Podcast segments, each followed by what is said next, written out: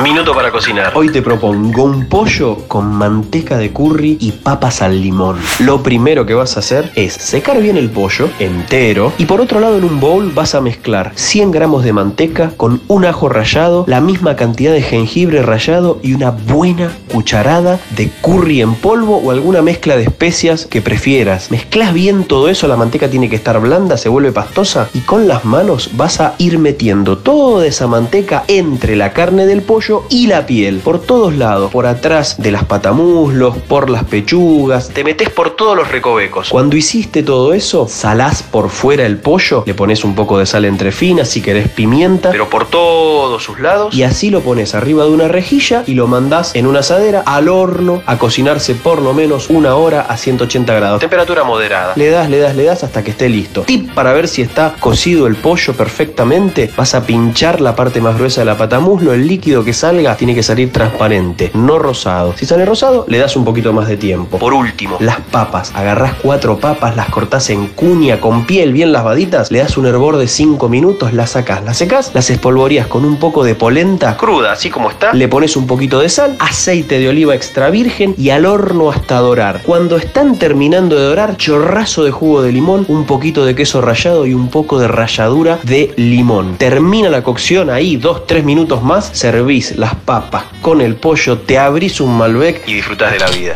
El minuto para cocinar se disfruta más con un rico vino alambrado de Bodega Santa Julia. Pasaron